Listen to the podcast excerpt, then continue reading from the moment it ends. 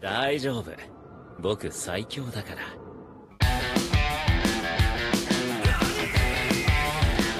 俺は縁柱煉獄教授の Olá, sejam bem-vindos a mais um episódio do Não Desanime, o seu podcast semanal de animes com opiniões completamente enviesadas. E quem somos nós? Eu sou o Thiago, e comigo, prestes a ir ao jardim de infância, Rafael. Isso mesmo, Thiago. Eu tô super animado, porque hoje, hoje vai ser o dia que traga o seu trauma para a sala de aula. Olha, eu quero saber quem que foi o imbecil que deu a ideia desse programa de hoje. Ah, acho que foi você, Thiago. Droga! Bom, hoje, ah, hoje a gente vai falar de Kotaro vai morar sozinho. Esse anime que desgraçou a minha vida nessa última semana. O que dizer desse, desse anime, cara? O que dizer? Ah, ele pega você de jeito, ainda mais se, se você não sabe muito bem o que, tá vindo, né? Uhum, pois é. Mas antes da gente chorar todo mundo junto, peguem os seus lenços, sigam a gente no Instagram, no Não Desanimecast e no seu agregador de podcast favorito. Bora lá então. Bora lá.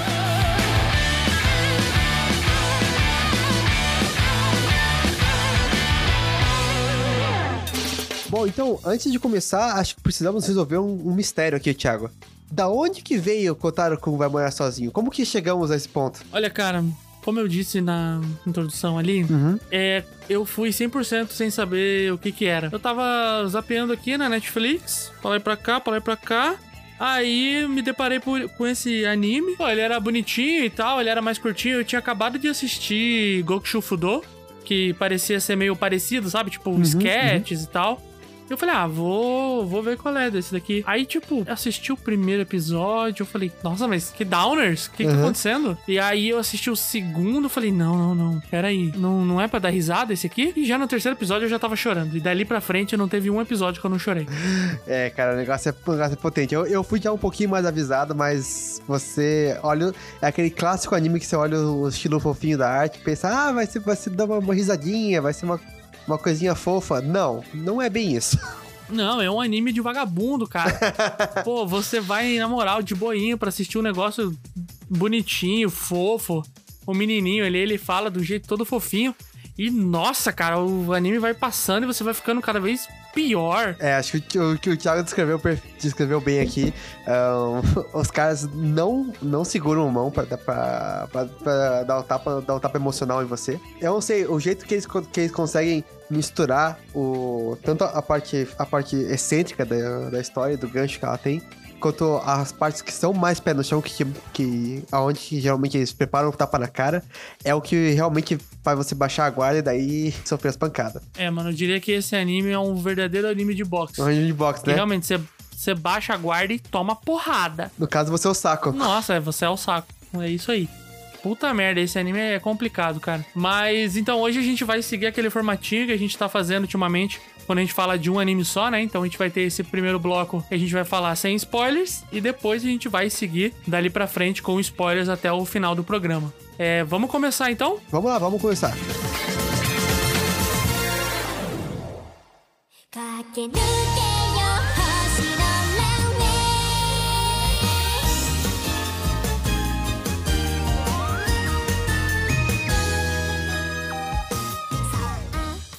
Bom, pra esse bloco sem spoilers aqui, vamos falar então um pouquinho sobre o que que é Kotaro vai morar sozinho, né? É bom, o pessoal caiu de paraquedas aí, quer tá ouvindo o episódio, não- não sabe sobre o que que se trata, ou quer saber um pouco mais.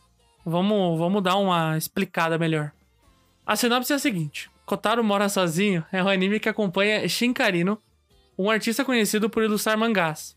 Ele passa uma parte do seu tempo isolado em seu apartamento, mas um dia acaba conhecendo seu vizinho Kotaro Sato, um menino de 5 anos que não tem mais ninguém pra cuidar dele. Shin então decide meio que adotar esse garoto e vai aprendendo muito com ele e vice-versa, né? É, acho que se você for descrever o jeito mais seco possível, tá, tá, tá, tá bem descrito o negócio. Bom, foi isso que eu li a primeira vez que eu fui assistir, né? E eu falei, Sim. ah, beleza, vai ser um anime meio fofinho, né? E não, o anime, ele não. Essa sinopse ela é muito rasa, porque realmente é o anime, né? O Ko- o Kotaro é o tipo de anime que você. que é um tipo bem específico de estrutura de história, que você pega um personagem que ele é muito fantástico, ah, tem vários aspectos da personalidade dele, e muita história de fundo também, apesar de ter cinco anos, ele tem uma história gigantesca de vida, mas você não acompanha ele de fato, você acompanha personagens ao redor daquele, daquela pessoa, conhecendo mais sobre ele. E acho que a grande parte da história é justamente você, você se identificando com todo mundo ao redor do Kotaro,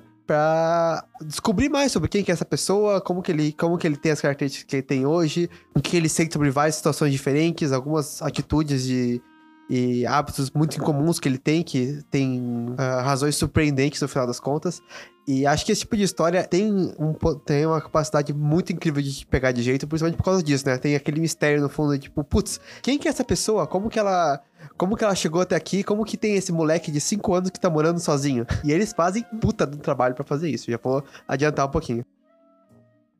É muito foda porque ele começa com o Kotaro sendo um menino meio esquisito, né? Aham. Porque ele é tipo uma criança adulta. E você fala, nossa, ok, é um anime, né? Animes têm esse tipo de personagem. E você fala, ah, beleza, ele vai ser esse tipo de personagem que é uma criança adulta estranha e segue daí. E no começo parece mesmo isso, né? Tanto que eu achei que ia ser um anime mais de comédia, porque eu falei, ah, eles vão usar disso o tempo todo, dele ser uma criança só meio, meio diferente, assim, meio, sei lá, meio awkward, sabe? Uhum. Só que não, o anime é justamente, ele vai te mostrando, do primeiro ao último episódio, o porquê que ele é daquele jeito e os motivos.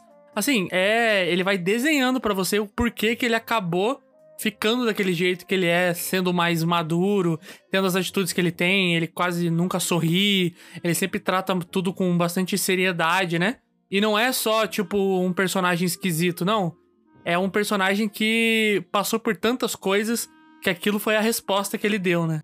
Ah, sim, é bem por aí. E é, acho que a estrutura do, a estrutura do anime é, favorece muito esse ponto de vista. É claramente uma estrutura que é focada em apresentar aspectos do personagem principal e dos outros ao redor. São episódios muito curtinhos, que vão acompanhando um caso específico, uma coisa mais diferente aconteceu. Às vezes, às vezes a história avança, digamos, que seria mostrar um pouco mais a história do Kotaro. Às vezes não é nada demais, é só uma coisa que aconteceu que não tem nada a ver com nada. Mas todos esses pontinhos são claramente feitos para avançar um pouquinho a história, para mostrar um pouquinho mais o que, que ele é, por que, que ele faz as coisas daquele jeito, quais são todas as coisas malucas que só ele faz e como que os outros reagem ao, ao- ao redor disso. Às vezes é cômico, sim, mas assim, não, já para preparar vocês um pouquinho, o gênero é mesmo para vocês para você sentir as pancadas. Já, já falamos isso bastante, né? Sim, sim. Ele é, ele, em alguns momentos, ele é meio parecido com o Sakamoto, né? Que as Uhum. coisas vão acontecendo em volta pra todo mundo meio que tirar um aprendizado daquilo. Isso. É, a única diferença aqui é que o Kotaro é uma criança, né? Então ele não é um alienígena que nem o Sakamoto, então ele também aprende junto muitas das vezes. No caso do Sakamoto, ele não tem muito o que aprender, né? Porque ele já é o perfeito. É, e isso acho que isso é importante. Geralmente, esse tipo de história você vai encontrar um personagem mais estático, mas o Kotaro é uma pessoa que cresce muito na história. Ele, você acompanha ele aprendendo coisas novas, acompanha ele mudando a perspectiva dele sobre várias coisas diferentes. E é muito, é, muito curioso. Acho que um dos pontos que mais me atraiu da história, além do, do trabalhão que tem ali, é ver como que eles fazem aquele equilíbrio entre ele ter um- umas perspectivas muito maduras mas ao mesmo tempo tem umas perspectivas muito de criança, um jeito muito infantil de ver as coisas, que ele, ele vai aos poucos, alguns, alguns pontos ele vai melhorando em relação a isso, e outros ele, ele se agarra a eles e usa com orgulho. Total. E assim, uma coisa que o Kotaro ele brilha muito são os personagens auxiliares, né? Se Nossa, pra caramba. Vou falar deles mais em detalhes daqui a pouco. É, sim, em Sakamoto a gente tem os personagens secundários que já se destacam muito e são muito bons. Cara, Kotaro consegue passar um nível acima, assim. Os personagens secundários, eles são excelentes, cara, porque realmente cada um é uma pessoa completamente diferente da outra, né? Uhum. Todo mundo tem uma profundidade, ninguém ali chega e é meio raso. E os personagens que são um pouco mais rasos, eles servem só pra uma sketch e acabou, né? Eles duram muito pouco. Os personagens que a gente vê se desenvolvendo ao longo da obra, assim, eles são. Cara, eles são o coração de tudo que tá acontecendo, né? Sim, pra caramba. É, tipo, ah, teve uns ou outros que eu até no começo eu achei que não ia, não ia dar nada, depois chegou no episódio deles e eu engoli minhas palavras. Sim, não, totalmente, totalmente. Com certeza. Só pra, só pra dizer, então, aconteceu por enquanto uma temporada. ah, foram 10 10 episódios, só, então um animezinho curtinho de assistir. Fácil e bem é, curtinho e fácil de assistir. E me diga aí, Thiago, o que você achou dessa primeira temporada? Tá animado pra mais? Você acha que vai ter mais? Pô, cara, eu achei, quando tava se encaminhando pro final da temporada, eu achei que não ia ter mais, não. Eu achei que ia ficar por Uhum. isso e pra mim não ia ser ruim, sabe? Eu acho que foi uma, uma viagem muito boa. uma história muito bem contada ali do início ao fim. O último episódio ele pega pesado, não tem jeito. É. Mas sei lá, é o tipo de anime que eu provavelmente saindo na segunda temporada eu vou assistir tudo, vou chorar tudo. Eu gosto da resolução dele. É, eu achei que eles tiveram uma certa coragem, assim, de terminar do jeito que terminou até. Tinha, tinha uns jeitos de, Uhum. de terminar um pouco mais, sei lá, mais pra cima, sabe? Tipo, com uma. Sei lá, com um gostinho um pouco diferente pra um começo de segunda temporada. Mas ao mesmo tempo eu acho que daí não ia ser Kotaro, né? Então eu acho que ele começou e terminou no mesmo tom, assim, tipo de entrega, sabe? Em nenhum momento eu acho que ele se perdeu. Então, pra mim, o final e a resolução das- da, temporada em si, pra mim, foi. Cara, eu gostei. É, é, isso é verdade.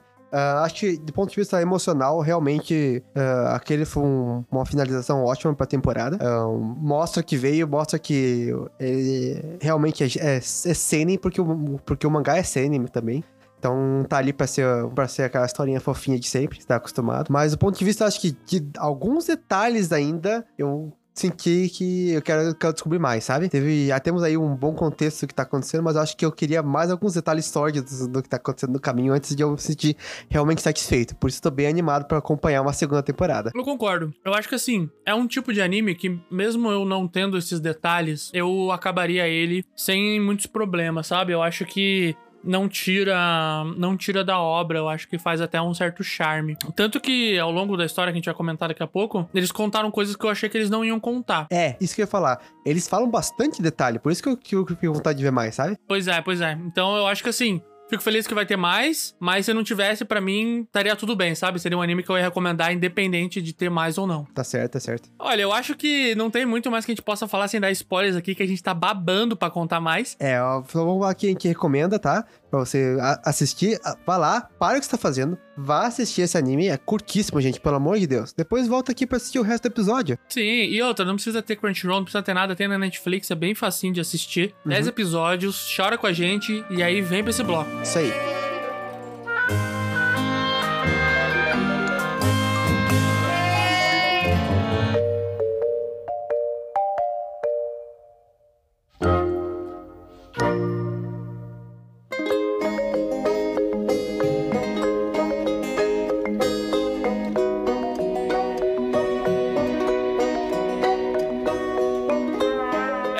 Chegou o momento, né? Chegou. Vamos, vamos botar pra fora tudo isso que a gente tá sentindo, Meu porque. Kotaro, cara, é complicado, assim. Que nem eu falei, eu comecei assistindo sem saber sobre o que que era. Uhum. Tanto que tava, tava eu, eu e minha noiva, a gente tava assistindo, a gente assistiu quatro episódios, cara, a gente tava chorando que nem uns malditos.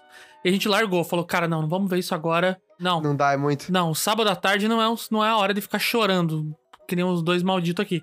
E eu fiquei muito tempo sem ver. A gente meio que deixou assim e falou: não, não, vamos, vamos esperar estar preparado. E aí, quando a gente combinou de gravar, eu falei: não, aí eu vou assistir até o fim. Uhum. E, meu Deus do céu, cara. Quando eu falei que eu chorei em todos os episódios, não é brincadeira. Não é brincadeira mesmo. Cara, eu peguei basicamente o negócio quase inteiro numa palavra só e foi. Foi punk, não vou negar. Cara, eu. É, assim, acho que acima de tudo, o que mais me, me, me pegou de tudo, toda a história foi o jeito que eles. é, que eles deixam bem claro que não, que não tem uma pessoa no mundo. ba- Basicamente, não tem uma pessoa no mundo de Kotaro que teve uma infância saudável. Sim. É, ele, eles pegam, tipo. É um microcosmo, né? De traumas. Isso. Kotaro, ele é esse, esse micro, micromundo de todas as pessoas que tiveram traumas quando eram crianças e moram no mesmo bairro, né? É, eu não vou usar. Eu, eu não vou não ia usar a palavra exatamente trauma, mas com certeza são pessoas que tiveram relações, relacionamentos muito difíceis com os pais deles de vários tipos diferentes. Desde. E eu acho que isso é um dos pontos, inclusive, mais legais que eu achei.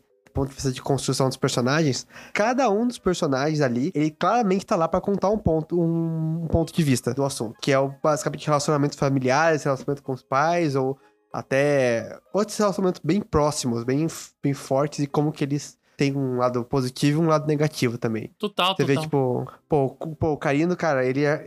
Antes que você entra na história, o cara tá um, solto na vida. É, a grande questão, né, é que o Karino, ele faz o papel ali de pai, né, pro Kotaro. E a grande lição que ele aprende nisso tudo é uma... é de ter responsabilidade, né? Coisa que claramente ele não tem no começo do anime. Ele tá solto ali, ele tá fazendo mangá, mas ele meio que também não tá... assim, ele tá deixando a vida levar ele, né? Uhum. E no momento que ele tem que ter uma responsabilidade, ele começa a entender que ele não precisa ter só essa responsabilidade com o Kotaro, né? Ele precisa levar a vida dele com mais responsabilidade e realmente ter uma vida mais digna do que a que ele tava levando. Sim, cara, e é muito bom ver o crescimento dele, ver ele ah, ficando mais ativo, fazendo mais coisa, se dedicando mais, a prestando atenção no que o Kotaro fala, a se importando mais com o que acontece com ele, se importando mais com a, com a própria vida dele, os sonhos dele, o trabalho dele. É, é algo que é muito, às vezes é até um pouco sutil o jeito que eles vão crescendo, mas quando você para e vê o conjunto da obra ali, chega no último episódio e compara com o carinho do primeiro, cara, são dois, duas pessoas completamente diferentes. E eu acho isso muito legal. Completamente. Não, é, é assim, por essas e outras que ele é o meu personagem favorito da obra. Tá certo? O crescimento dele. E assim, todos os momentos que a gente tem, momentos mais dramáticos e que ele tá envolvido ali, eu acho que a posição que ele toma é sempre uma posição correta, sabe? Ia Uhum. ser muito fácil colocar ele numa posição só de adulto que vai resolver as coisas pra criança. E não, ele sabe que o Kotaro não é uma criança normal, né? Então ele deixa ele resolver as coisas, mas ele tá ali, tipo, pra dar esse apoio. Ele fala, cara, pode fazer o que você quiser que eu tô aqui junto. Mas eu não vou fazer as coisas por você, porque não, não é assim que, que vai funcionar a vida daqui pra frente. Eu não vou te enganar fazendo isso, né? Não vai me enganar, não faça as coisas, Thiago. Tô fresco ainda. Gatilho, Vai, gatilho. Gatilho, gatilho. Ah, ah, então, vou- então tem o- você tem o Karina falando, mostrando essa parte da, da falta dessa probabilidade, da falta de ligações e a falta de.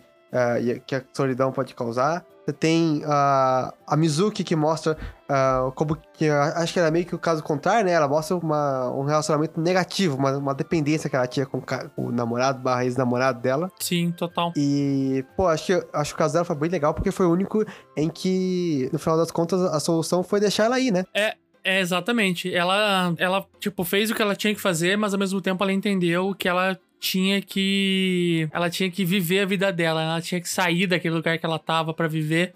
Por mais dolorido que fosse, né? Ela precisava. Pô, cara, doeu, doeu como se fosse uma morte, na moral. Nossa, cara, foi. Nossa senhora. Meu Deus do céu. E depois você vai ver a exposição lá dele, você encontra o desenho que o Karina fez dos três. Meu Deus do céu, para. Para, cara. Ô, para, cara. desculpa, desculpa. Não, vamos, foco. Ah, daí pra, dar, pra já avisar o ponto que eu falei no começo ali, pra mim o personagem que me pegou de surpresa foi o Izamo. Sim. Porque eu, eu não dava nada pra ele, achava que ele ia ser a- a- o alívio cômico da série do começo ao final.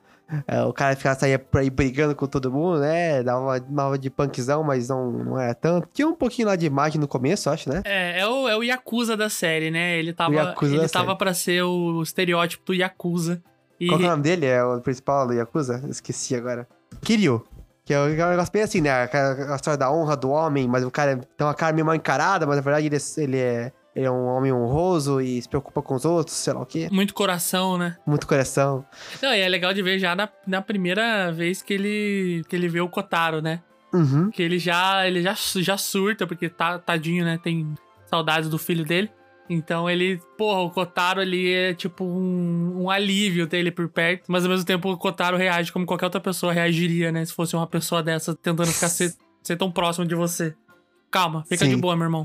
Talvez eu usaria a espada, mas sim, por aí. É, pois é. Mas o. Então, ele me surpreendeu muito com o episódio do filho dele, porque aquilo me mostrou. Eu achei muito legal que foi a única história que mostrou a perspectiva dos pais. Sim, é verdade. Tirando. O Karino, ele meio que é o pai, mas meio que não é, né? Ele tá no meio termo, mas o. O, o Iruno, ele é. O, então, mas o Isamu, ele é realmente o pai, né? E você, e ele mostra ali, acho que foi o único ponto que a história mostra assim, ó. Cara, às vezes os pais vão ter que fazer um papel de vilão pra poder fazer o que é necessário. Mesmo que o filho dele chore na frente dele, É isso. ele vai fazer cara de mal e falar pra ele, ó, cara, vai pra casa, você fez uma coisa errada, tem que tomar castigo. Você educar um filho nem sempre é só você fazer ele sorrir, né? Exatamente. E ali é bem provado, tanto que o Kotaro fica muito puto com ele. E na hora que ele bota o ponto dele pra fora, você fala: Para, cara, que saco, meu irmão. Achei que esse episódio eu não ia chorar. E tava, sei Você lá. achou mesmo, Thiago? Mas o filho dele é muito bom, né? Aham, nossa, o filho dele. Caralho, mano, eu ri muito, eu ri muito com o filho dele, cara. Ele é, ele é demais. Ele andando com as pernas abertas, cara. Aham, ele, tipo, com o peito estufado, meio que com a cabeça pra trás, assim, ora, ora! Cara, muito bom, sério.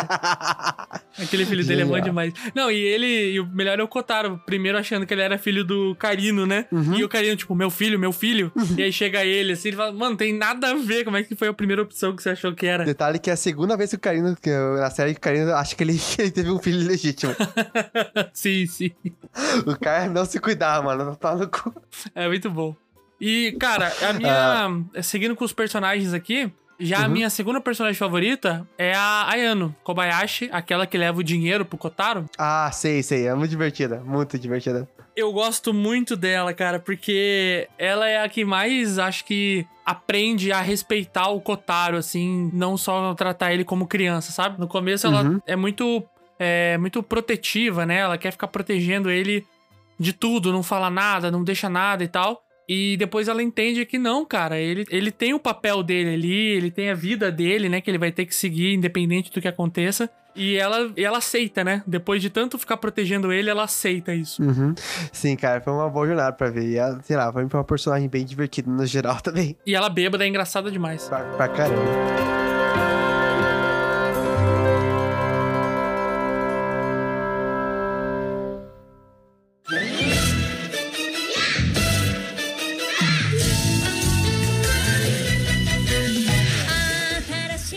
Mais uma figura paterna nesse anime, mas eu achei que foi, foi tão discreta que se você não prestar atenção, você não percebe. Ah, é? Que é o Tona-sama. Ah, é verdade. É verdade. o pers- personagem do anime. Porque, cara, se você parar pra pensar, ele é o ídolo do Kotaro. Ele é tudo que, o, que um pai deveria ser para, para o Kotaro, em ponto de vista do alguém se espelhar, alguém pra você tirar as virtudes que ele quer imitar, que ele quer ser igual.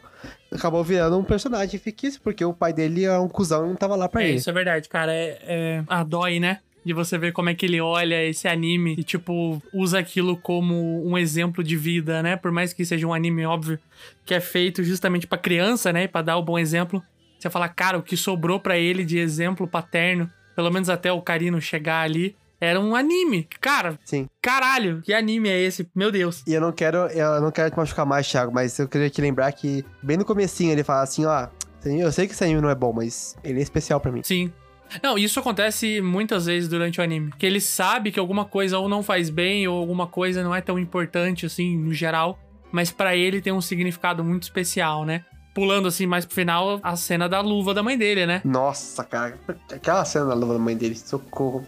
Ataquei e ela fica desesperada, porque ela passou por uma coisa igual a ele, né? Sim. E pra ela, tipo, joga fora, joga fora. Só que pra ele é um tesouro, cara. Por mais que seja uma situação merda, ele meio que não vê, né? Porque ele ainda é criança, ele ainda tem esse sonho de rever a mãe dele, rever o pai dele. Então, pra ele, aquela situação completamente horrorosa, né, cara? Imagina a mãe usar luva pra pegar no filho.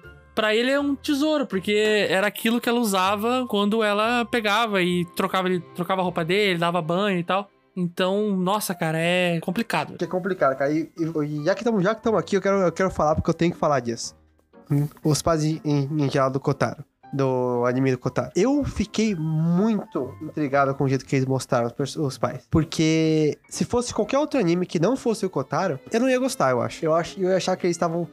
Ah, Estavam passando pano pros pais, que eram basicamente uns cuzões o tempo todo, que ficaram ah, que usam luva, usavam luva pra mexer com o filho, ficavam na porra do celular enquanto eles estavam fazendo, tendo, tendo momentos importantíssimos da vida deles, que, ah, pelo que foi implícito, fizeram abuso com o Kotaro, de vários jeitos diferentes, e em vários momentos eles vão lá e param, e eles param pra, param assim e falam assim, não, eu tenho certeza que eles chamavam ainda assim, eu tenho certeza que de algum jeito eles estavam absorvendo o que você falou, que eles estavam prestando atenção em você, que eles estavam ah, sendo carinhosos da maneira deles. E eu queria muito saber a sua opinião sobre isso, Thiago, porque eu fiquei muito eu fiquei em muito conflito sobre isso, porque eu não consigo me levar a odiar os pais, apesar de eu ter todo motivo pra querer odiar. É, eu tenho. Eu tenho um sentimento parecido com o seu também. Eu sinto que eles falam muito isso, ainda pelo fato dele ser uma criança, né? E, Uhum.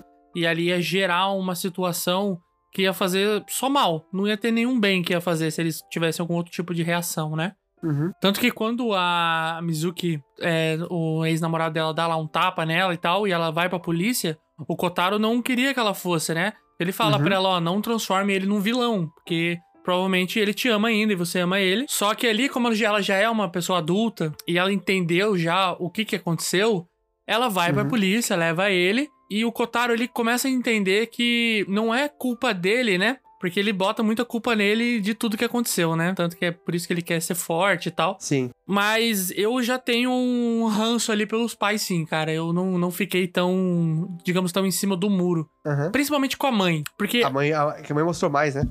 Pois é, essa que é a questão. Eu acho que o pai vai acabar aparecendo mais ali na segunda temporada, porque o arco dela literalmente fechou na primeira temporada, né? Acho que sim. Ali na É. lápide, literalmente, né? Não acredito que vai mostrar muito mais dela, não, cara. Vai ter um foco maior do pai, porque cena com o pai dele só tem uma, né? Que é a cena do guarda-chuva, dele ensinando ele como é que ele usa o guarda-chuva. Uhum. E aquela cena ali me pegou. Eu falei, cara, é complicado, porque relações, elas são muito difíceis, né? Você pode ter duas pessoas boas, mas que quando estão juntas, elas não fazem bem uma pra outra, né? Uhum. E eu senti que foi isso que aconteceu com os pais dele. Podiam ser duas pessoas boas, mas que juntas não faziam bem tanto para entre si, quanto pro próprio Kotaro. E o Kotaro era uma lembrança delas de algo que elas tinham em comum, né? Então elas Sim. acabavam extravasando essa raiva que elas tinham nele, mas que não era uma raiva dele, era uma raiva um do outro. E acabou nessa primeira temporada mostrando mais a mãe dele tendo esse tipo de ação, né? Por isso que pra mim teve mais esse sentimento de raiva em relação a ela, porque aparece mais ela, né? Em todos os momentos que ela aparece é de dar vontade de dar soco na televisão. Não, pra caramba, cara, pra caramba. E. Então, por isso que eu achei muito interessante o jeito que, tipo, ah, você, falou, você falou tudo, tipo, você tem a, a ideia de que foi uma situação que, que tem um- vários pontos ali da, da situação que complicaram as coisas e que não fazem ser tudo branco no preto como seria em uma outra, como seria muito fácil fazer nessa história, falar que os pais, os dois pais são monstros, eles só odiavam o Kotaro e ah, sof- ah, faziam ele sofrer todo dia. E, e acabar por aí. Só que não é isso que o anime faz, né? Não. O anime justamente chegou ao ponto é, Ele basicamente tá fazendo passar a ideia de, tipo, ó. Vão acontecer coisas muito horrorosas na, na sua vida. Vão acontecer coisas que você vai parar e pensar, mas como que um monstro poderia fazer isso? E você vai ter, que- e você vai ter que parar e aceitar o fato que aquilo não foi um monstro, foi uma pessoa também. E a pessoa tava passando por dificuldades também. E ela fez coisas que são irreparáveis, tanto é que, que, que vão, ter, que- vão ter que ser castigadas. Tanto é que você vê que a, a menina leva, chama a polícia pro cara, provavelmente se ele não for preso vai tomar uma puta de uma multa. É, ela fala lá que ele não é preso, né? Mas que ele, tipo, meio que dão uma restrição nele, né? Uma restrição nele. É. Mas, assim, voltando de novo à à ideia dos nossos animes para adultos, cara, é a complexidade das relações humanas. Tem muita coisa que sai dessa, das dificuldades que a gente tem na nossa vida que a gente, que infelizmente não vai dar pra poder criar heróis e vilões. Você vai ter que aceitar o fa você vai ter que aceitar esse fato, tirar o que você pode tirar de bom e seguir em frente. Eu acho isso muito lindo. Sim, sim. É uma história muito de crescimento, né? Uhum. Todos os personagens dentro de Kotaro crescem em algum, em algum sentido, né? Então a gente vê que realmente, cara, às vezes você. Os pais ele, dele, eles faziam mal um pro outro, eles tinham que crescer, né? O problema Uhum. é que eles acabaram utilizando o Kotaro ali como um bode expiatório pra tudo que tava acontecendo, né? Então é, o coitado foi o que acabou ficando sozinho pra trás. E é foda, porque por mais que ele tenha sido tratado mal, que coisas ruins tenham acontecido pra caralho com ele, ele ainda consegue ter lembranças boas de tudo aquilo, né? A gente comentou da luva, a gente sabe a hora que aparece aquele detetive lá que bota as panelas lá com a água caindo, que dá pra fazer uma música, que ele. Na hora ele já se toca que o cara veio amando do pai dele, porque era uma lembrança que ele tinha. Sim, ele com sim. o guarda-chuva, que foi tipo, ah, o meu mestre me ensinou isso. Tipo, cara, é muito, muito complicado, assim, de você pensar, pô, o moleque, ele só con- ele consegue dar um jeito de pegar todas essas, essas situações absurdas e conseguir ver o lado positivo, né, cara? É, é impressionante. Uhum. Um caso específico, acho que esse foi o que me pegou mais forte, não sei, que foi de surpresa também, foi o caso do Tasuko. O que trabalhava de acompanhante, né? Pra, cara, pra mim, aquela foi a frase que me, que, a, a frase que me derrubou pra valer. Eu não, eu não sei porquê, mas é porque quando ele fala assim, pô, mas cara, eu, Eu te traí, né? é, eu te traí, eu menti pra você e fala assim, tá tudo bem, mas eu escolhi acreditar em você, porque pra mim é, pra mim é melhor e eu quero, eu quero que eu acreditar, acreditar em você. Então não importa, mesmo que você esteja falando minha cara que você é mentindo, eu prefiro acreditar nisso, é, eu prefiro botar minha fé em você, eu prefiro fingir que tá dando tudo certo, porque é melhor pra mim, é o que me faz feliz. É, ele fala: você pode continuar mentindo, você pode continuar me traindo, mas eu vou continuar confiando em você. E, cara, pra mim, esse tipo de momento absurdamente altruísta, né? Que você reconhece as falhas da outra pessoa, você reconhece os pontos fracos, você conhece que ela tá te fazendo mal, mas você ainda coloca uma mão pra frente, é um nível de, ah, acho maturidade emocional absurda. Claro que você tem que saber o momento de você ver, eh, ver que a pessoa tá te fazendo mal e, e ir embora dali, né? Mas você aceitar a pessoa pelas falhas dela é um negócio muito lindo, muito lindo. E aquilo, aquilo realmente bateu. É, bateu, bateu mesmo.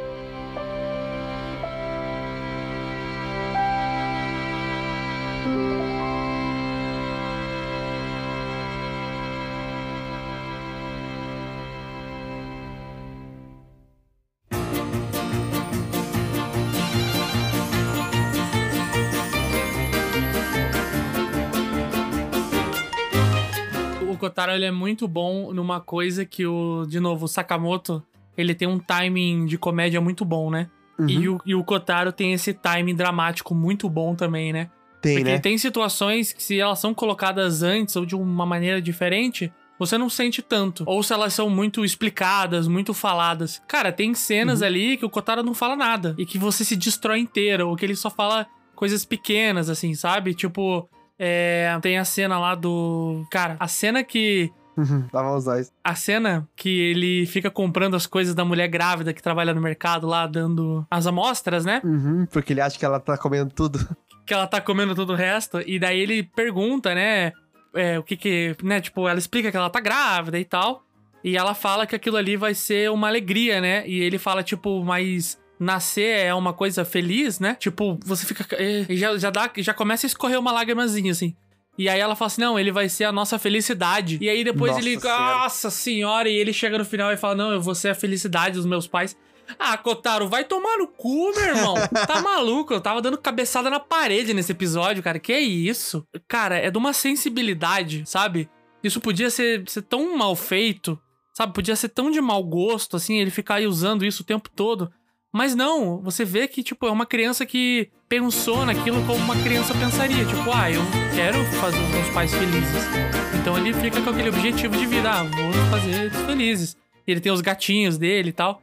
Então é, é muito. É um anime muito sensível, assim, sabe? Eu acho que ele, ele acerta sempre nesses momentos. Poxa, essa, toda, essa sensibilidade é apesar de você ter um.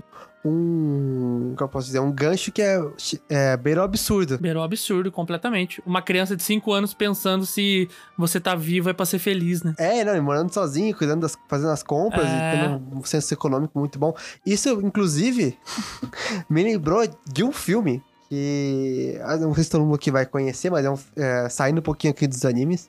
Que eu, eu nunca esperava pensar nesse filme quando eu fui assistir esse, esse, esse anime, mas cá estamos nós. É, eu, eu quero saber o que, que você vai falar, porque eu vi na pauta aqui e eu tomei em choque. Aham, é, pois é. Eu tô falando aqui de A Garota Ideal, um filme do Ryan Gosling de 2007, em que o, ele faz um cara que é meio solitáriozão, né? Ele acho que é meio neuro, neurodivergente que fala. Eu acho que sim. E não, não se dá bem com ninguém, tem uma vida amorosa negativa e tal. Negativa no sentido que é menos um, não tem nada. E um belo dia ele aparece lá com uma boneca inflável e fala pra todo mundo que é a namorada dele. E é isso aí, não tem como convencer ele do contrário. E o motivo pelo qual me lembrou esse filme é porque esses dois, essas duas histórias pegam um ambiente que supostamente é normal, certo? Não é um mundo real, não tem nada demais.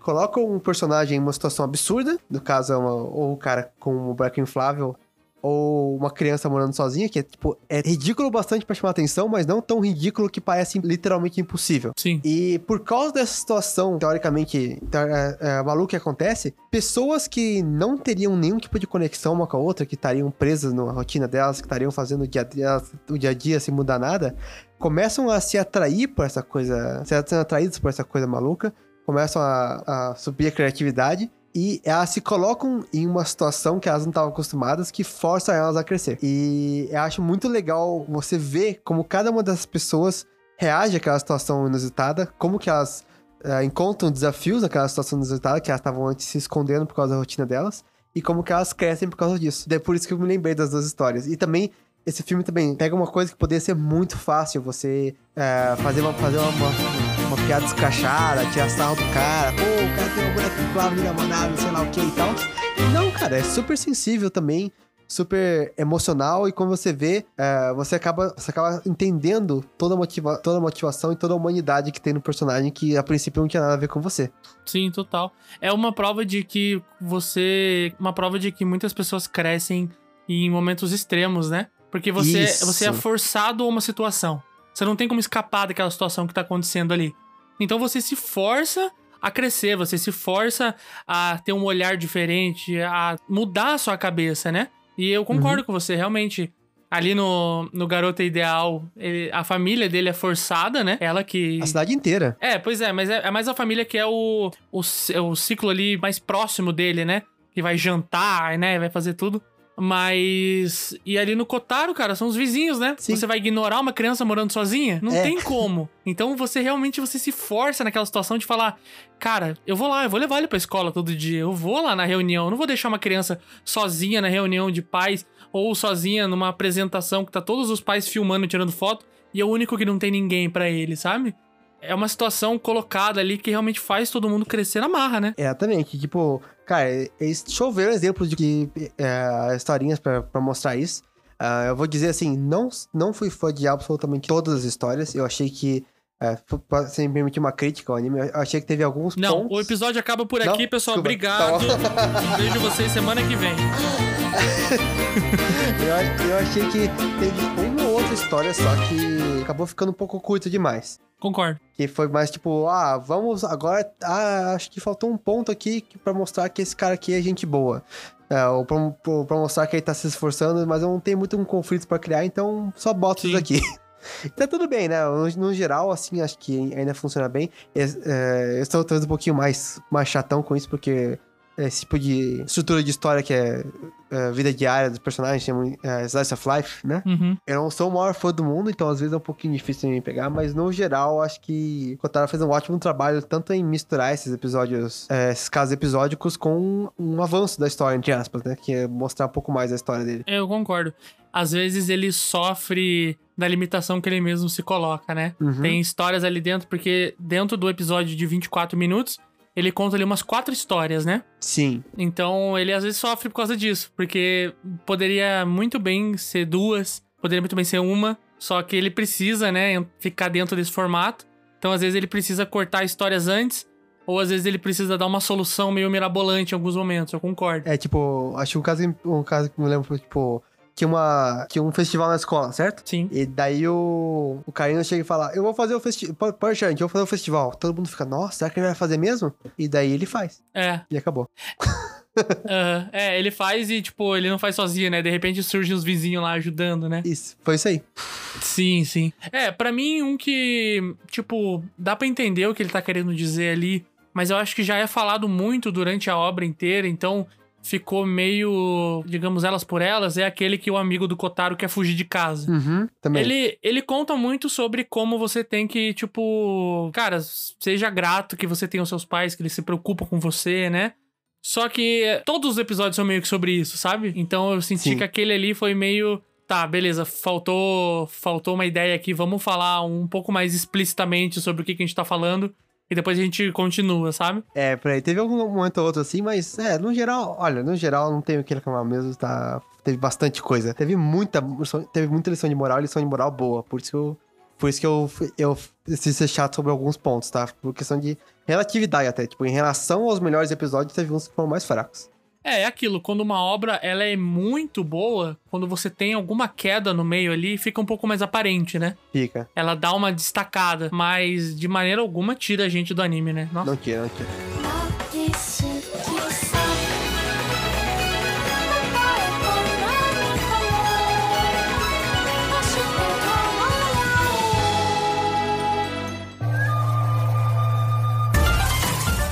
Então vamos agora para nossas considerações finais. Provavelmente vai ser um pouquinho mais rápido, porque eu acho que durante o episódio a gente conseguiu se expressar legal sobre o que, que a gente gosta, sobre os detalhezinhos que a gente não gosta. Na verdade, nenhum não gosta, né? Que a gente acha que fugiu um pouco. Uhum. Mas, Rafael, em geral, assim, qual que é o seu sentimento após ter terminado o Kotaro, ainda mais ter terminado o Kotaro numa porrada só? Cara, bom pra caramba. ah, uma historinha muito bem feita. Com, uma, com personagens bem marcantes que vão ficar comigo por um tempinho. Assim, eu só não recomendo pra todo mundo porque eu digo que você não deve assistir esse anime se você tiver com um psicológico frágil. Eu concordo, eu concordo também.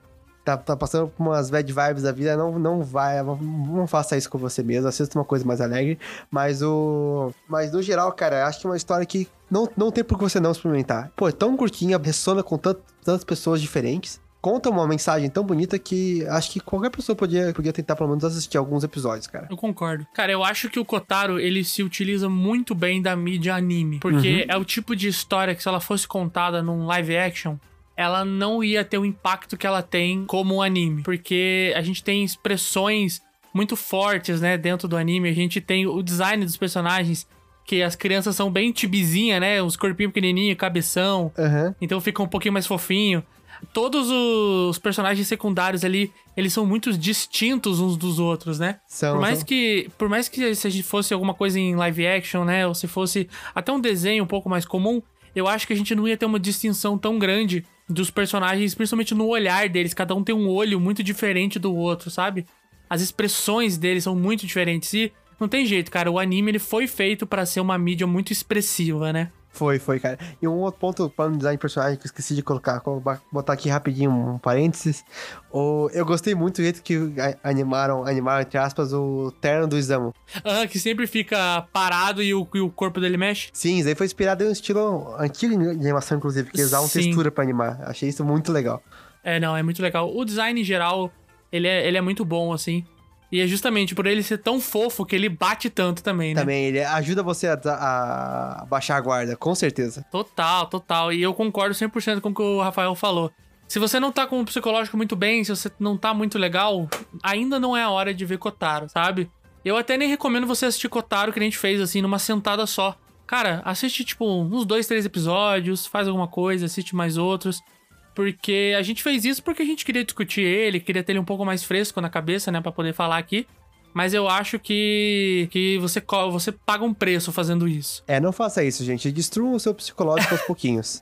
Exato, exato. Mas ele é muito bom pra aquela galera que acha que anime é tudo meio que a mesma coisa. Também, É muito bom, assim, pra você provar pra pessoa que, cara, não, não é sobre. Não tem nada a ver com o anime. O que importa é a pessoa que tá contando a história, sabe? sim, chegou um chatão falando: Ah, eu não gosto de anime, é tudo, é tudo a, a- a areia peito e luta de espada. Mostra, mostra eles isso. É. Ou tipo, ah, não, mas é só lutinha. Ou, pô, anime não tem nenhuma profundidade, é coisa de criança. Dá, dá uns três episódios de Kotaro pra pessoa e vamos ver o que, que ela acha. por aí, Thiago, foi bem por aí. Então, acho que agora chegamos ao ponto mais, o ponto mais importante de todos do episódio, Thiago. Está na hora de darmos o nosso selo ao anime. Sim, sim. E aí, conte pra gente, Thiago, qual que é o nosso veredito em relação ao selo do anime? Cara, o selo de Kotaro não podia ser outro que não selo choro garantido. Esse não tem jeito, cara. Você vai chorar. Pode não ser que nem eu que chorou em todos os episódios? Pode. Mas assim, gente, eu tô aqui fazendo uma aposta com todos. Que não tem como você ver Kotaro inteiro e não chorar pelo menos uma vez. Não tem É, como. se você assistir até o final e não chorar, manda foto do olho pra gente que a gente, que a gente, que paga um- uma caixa de lenço. Exato. Eu faço, eu compro um lenço bem docinho pra você comer. Nossa senhora, Thiago. Não uma facada no final, pelo amor de Deus.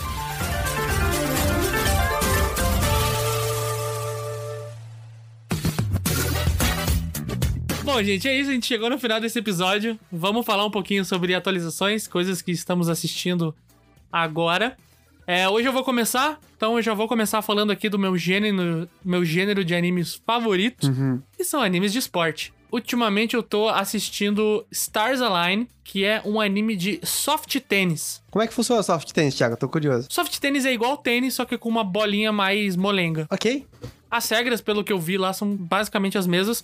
A única diferença é que, pelo que eu tava vendo, eu não sei se é só, sei lá, o juvenil que é assim. Você joga, todos os jogos são em duplas. E sempre fica um na frente e um atrás. Não é tipo duplas normal que você pode às vezes sair, bater um no lado, outro correr. Não, é sempre um fica no voleio ali na frente e outro fica lá atrás, né? Entendi, entendi. Sacou? E aí, tipo, tem essa escola aí que tem um clube de soft tênis feminino fudido, que vai pro nacional, são umas meninas foda lá. E aí tem o grupo masculino, que é um grupo bem pequenininho, que tem um menino lá que joga super bem, só que o resto do, do time não. Eles só apanham. Então o começo do anime justamente é eles tomando um pau do time C das meninas lá que estão treinando. Caramba. E entra um menino na escola, que é um menino que ele tem umas habilidades atléticas, assim, bem altas, porque ele gosta bastante de correr e tal. E aí ele, por vários motivos, acaba entrando no clube, né? Aquela história padrão. Ele pula super alto, Thiago? Não, não, nós não podemos super alto, não. Mas ele tem uma noção, assim, de agilidade, sabe? Muito, muito forte. Ele acaba se dando super bem nesse clube. O motivo que ele entra é um spoiler, então eu não vou falar aqui. Mas o que me chama bastante atenção aqui não é nem a parte esportiva em si, porque eu vejo anime de esporte de qualquer esporte, então tanto faz. Mas sim que, assim como o Kotaro, eu acho que esse, esse anime se encaixou super legal aqui. Que é porque ele é muito sensível, cara. Ele tem uma sensibilidade muito legal, assim, em relação a amizades. Ah, é? Sim. O. Eu vou dar um, um levezinho spoiler aqui, Aham. que é o principal, o menino principal, ele também tem problemas com o pai dele, tipo o Kotaro, assim, sabe? E tem o outro menino que se torna amigo dele, que, cara, ele vai pra defender ele, só que são, tipo, ações. Cara, é, é muito tipo uma ação de amizade de criança, assim, sabe? Muito, muito forte. e Você acha que você vai fazer de tudo, né? Que você consegue ganhar de um adulto, por exemplo, sabe? Aham. Só que aquilo é tão bonito de ver a- a amizade que os dois vão criando e o resto do grupo, do time, vai criando entre si também. Que eu fiquei bem impressionado, cara. Eu achei que eu ia assistir só um anime de esporte, de crescimento ali, que eles iam conseguir fazer o time ficar bom, iam jogar vários jogos e ganhar de times fortes. E no final das contas eu fui impactado com um anime sobre amizade, muito bonito. cara. Olha aí que bonito, cara. Quem sabe dia eu assista?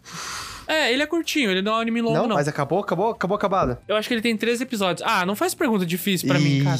Talvez tenha mais, mas não é o tipo de anime que vai se estender muito, não. E você, Rafael, qual, qual a sua atualização dessa vez? Bom, eu estou aqui hoje. Eu apareço aqui humildemente para pedir desculpas.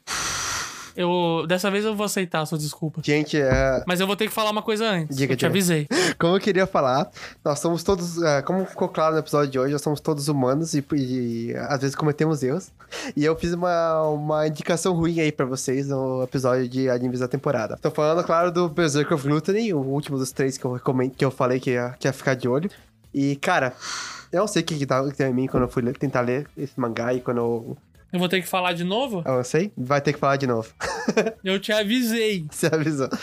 Ah, então, pra, pra quem não perdeu a sinopse, o principal, ele é um, ele é um pé rapado, fudido, someado, que vive num mundo de fantasia que tem uma espécie de sistema de jogo que foi dado pro sistema de jogo com atributos e habilidades, sei lá o quê, que foi dado pra, pra eles por uma deusa misteriosa, um deus misterioso. E você nasce com, com as habilidades que tem e baseado nisso você pode ser da realeza ou pode, ou pode não ser um Zé Ninguém. E ele ach- pode ser um Dalit. Pode ser um Dalit, isso aí, tipo, dos indianos, meu Deus. e ele, e acha- ele achava que a habilidade dele, que era da gula, só fazia ele ficar com fome. Até que uma hora rola um acidente lá, ele mata alguém e descobre que a gula dele, na verdade, é uma habilidade de matar pessoas. É, cada vez que ele, mata, que ele mata alguém ou algum monstro, ele consegue rou- roubar os atributos, atributos e até as habilidades daquele que ele matou. E Ah, parece bem genérico. é, e daí ele forma uma, uma amizade com uma, com, uma, uma princesa lá, que é basicamente da guarda real, a única da guarda real que não é uma babaca. E eles. E a, a história meio que conta a jornada dos dois, e ela tentando ah, proteger, o, proteger o nome da família dela contra alguns nobres babacas, e ele tentando esconder dela que ele. Na verdade, mata monstros e é um pouco assustador. Ah, e assim, ó. Meu Deus, cara. É. é... Como é que você achou que isso ia ser bom? Eu não sei, cara, eu não sei. Eu gostava. Eu, quando eu falei, eu falei no episódio que eu gostava do design dele, eu não quis dizer a cara do sujeito, tá bom? Eu quis dizer a roupa que ele usava mais pra frente. Mas, e Ah, que é o tá. fato que, tipo, ele tem uma arma que muda de vários tipos, e vira, tipo, uma foice, um arco flecha, etc. Mas quando chegou, chegou na prática, eu vi que a animação também não, não investiu muito, não investiu tanto assim na animação. E as cenas de ação acabaram ficando bem simplesinhas no anime, não vou negar. E acho que o ponto que não tem, tipo, o conflito é aquele conflito bem fraquinho, que você não sente que vai dar em nada, que você já sabe meio que como vai resolver.